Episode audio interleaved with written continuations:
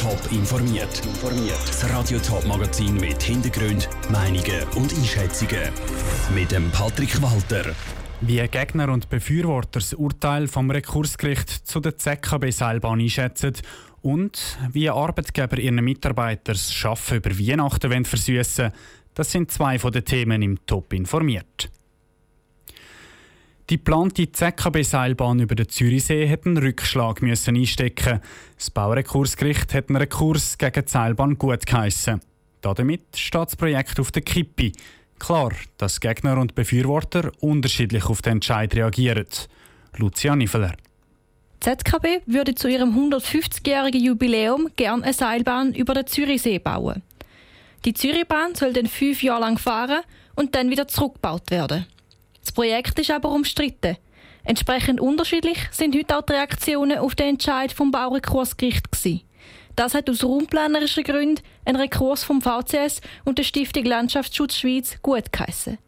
Der Michael Schmid, Fraktionspräsident der FDP im Zürcher Gemeinderat, ist trotzdem nach wie vor vom Projekt überzeugt. Ja, ich bedauere den Entscheid. Ich bin überzeugt, dass Zürichbahn ein tolles Erlebnis würde, dass auch alle Interessen berücksichtigt sind in dem Projekt in einer sehr positiven Art.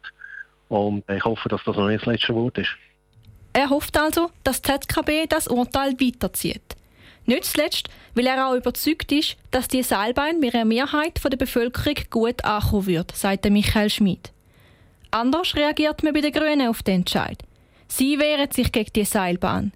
Umso mehr freut sie sich über den Entscheid, sagt Markus Knaus, Gemeinderat der Grünen in der Stadt Zürich und gleichzeitig Co-Geschäftsführer vom VCS, der einen Kurs eingeleitet hat. Wir sind natürlich sehr erfreut. Wir stellen einfach auch fest, dass das Polit-Powerplay, das der Regierungsrat und Stadtrat miteinander aufgezogen haben, unter Ausschluss von jeglichen demokratischen Mitwirkungsmöglichkeiten so nicht möglich ist. Und da haben wir grundsätzlich Freude daran, dass das Baurekursgericht so klar das Urteil gefällt hat.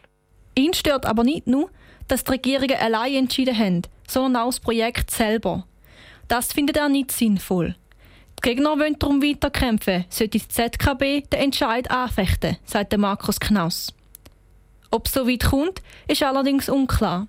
Die ZKB hat sich zum Gerichtsentscheid nicht äußern und auch nicht zum allfälligen Rekurs. Der Beitrag von Lucia Niveler. Auch wenn die ZKB den Entscheid anfechtet und am Schluss womöglich doch noch Recht überkommt, für eine Eröffnung im Jubiläumsjahr 2020 ist es wegen dieser Kurs schon zu spät. Die Schweizer Universitäten und die Schweizer Forschung im Allgemeinen haben einen guten Ruf.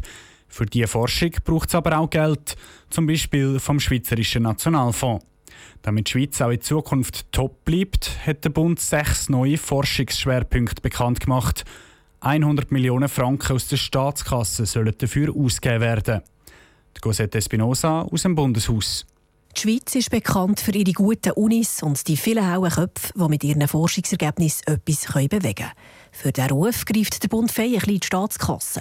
Vom Jahr 2020 bis 2023 sind es gut 100 Millionen Franken für sechs Forschungsteams in mehreren Schweizer Universitäten. Vor allem naturwissenschaftliche Projekte werden finanziert.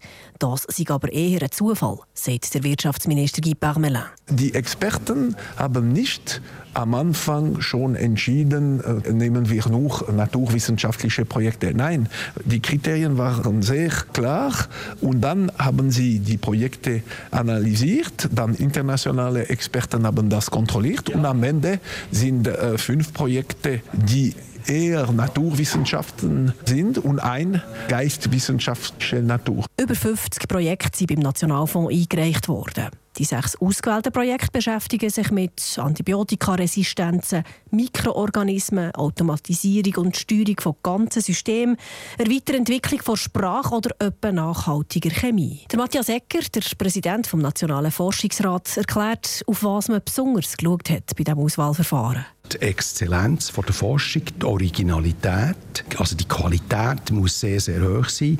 Das Departement für Wirtschaft hat auch noch andere Kriterien sehr hoch gewichtet, wie eben der Bezug zur Digitalisierung, zur Innovation und zur Möglichkeit, dass aus diesen Projekten eben auch Firmen entstehen, Arbeitsplätze letztlich geschaffen werden. Und das hat in den letzten Jahren sehr gut funktioniert. Als gutes Beispiel erwähnt der Matthias Ecker die beiden Astronomen Michel Maillot und Didier Queloz, die das Jahr für die Entdeckung vom ersten Exoplanet einen Nobelpreis haben bekommen. Ob auch diese Projekte das Potenzial zum Nobelpreis haben, das wird sich allerdings wohl erst in vielen Jahren zeigen. Der Beitrag von der Cosette Spinoza. Aktuell ist es das fünfte Mal, dass der Bund nationale Forschungsschwerpunkte setzt. Das erste Mal ist das 2001 passiert. Weihnachten, da sitzen die meisten Leute mit der Familie und den Liebsten zusammen. Sie zünden Kerzen am Tannenbaum an und singen Weihnachtslieder. O Tannenbaum, o Tannenbaum, wie treu sind deine Blätter. Es gibt aber auch die Leute, die nicht mit der Familie feiern können. Das, weil sie arbeiten müssen. Wie verschiedene Firmen ihren Mitarbeitern das Arbeiten während der Weihnachtszeit versüßen, im Beitrag von Pascal Schlepfer. Weihnachtszeit ist auch Ferienzeit. Dementsprechend startet und landet am Flughafen Zürich auch am 4, 5 und 26. Dezember ein Haufen Flüger. Swiss hat darum für alle Mitarbeiter einen gemeinsamen Adventskalender organisiert, erzählt der Mediensprecher von der Swiss, der Stefan Vasic. Das fängt an bei alkoholfreiem Punsch, der ausgeschenkt wird, geht über zu Grittibenzen, die verteilt werden am Samichlaustag und endet dann ähm, mit ein bisschen teureren Geschenken in Form von Wellness-Gutschein oder auch mal ein Gutschein für ein Nachtessen oder ein Apero für die ganze Besatzung an der Zieldestination. Und auch der Aufenthaltsraum der Mitarbeiter ist geschmückt, es hebt sogar einen Weihnachtsbaum. Nicht nur am Flughafen Zürich stehen ein Haufen Leute im Einsatz, auch bei der Kantonspolizei St. Gallen. Sie geben sich grosse Mühe zum Weihnachtsstimmung verbreiten, sagt der Mediensprecher Florian Schneider.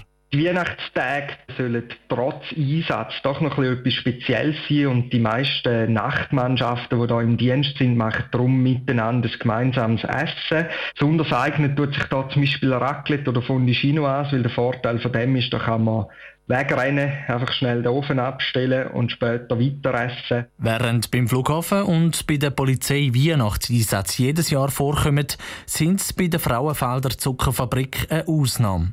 Sie hat dieses Jahr so viel Zuckerrüben bekommen, dass noch nicht alle verarbeitet werden sagt der Werkleiter Joachim Faunsch. Es ist natürlich auch klar, dass da ein Weihnachtsbaum aufgestellt wird und die Mitarbeiter selber natürlich auch Sachen mitbringen, dass sie die Weihnachtstage da auch in der Fabrik würdig begehen können, wenn sie auch nicht äh, bei ihren Familien sein können. Je nachdem müssen die Mitarbeiter von der Fraufelder Zuckerfabrik auch an Neujahr arbeiten. Ein Feuerwerk oder sogar eine Silvesterparty ist aber nicht geplant. Der Beitrag von Pascal Schlepfer. Auch bei Radio Top wird über die Festtage geschafft und auch bei uns gibt es jeweils etwas Besonderes. Am 26. Dezember laufen die Lieblingslieder von allen Moderatoren, Redaktoren und den Leuten, die hinter den Kulissen arbeiten. Top informiert, auch als Podcast. Mehr Informationen gibt es auf toponline.ch.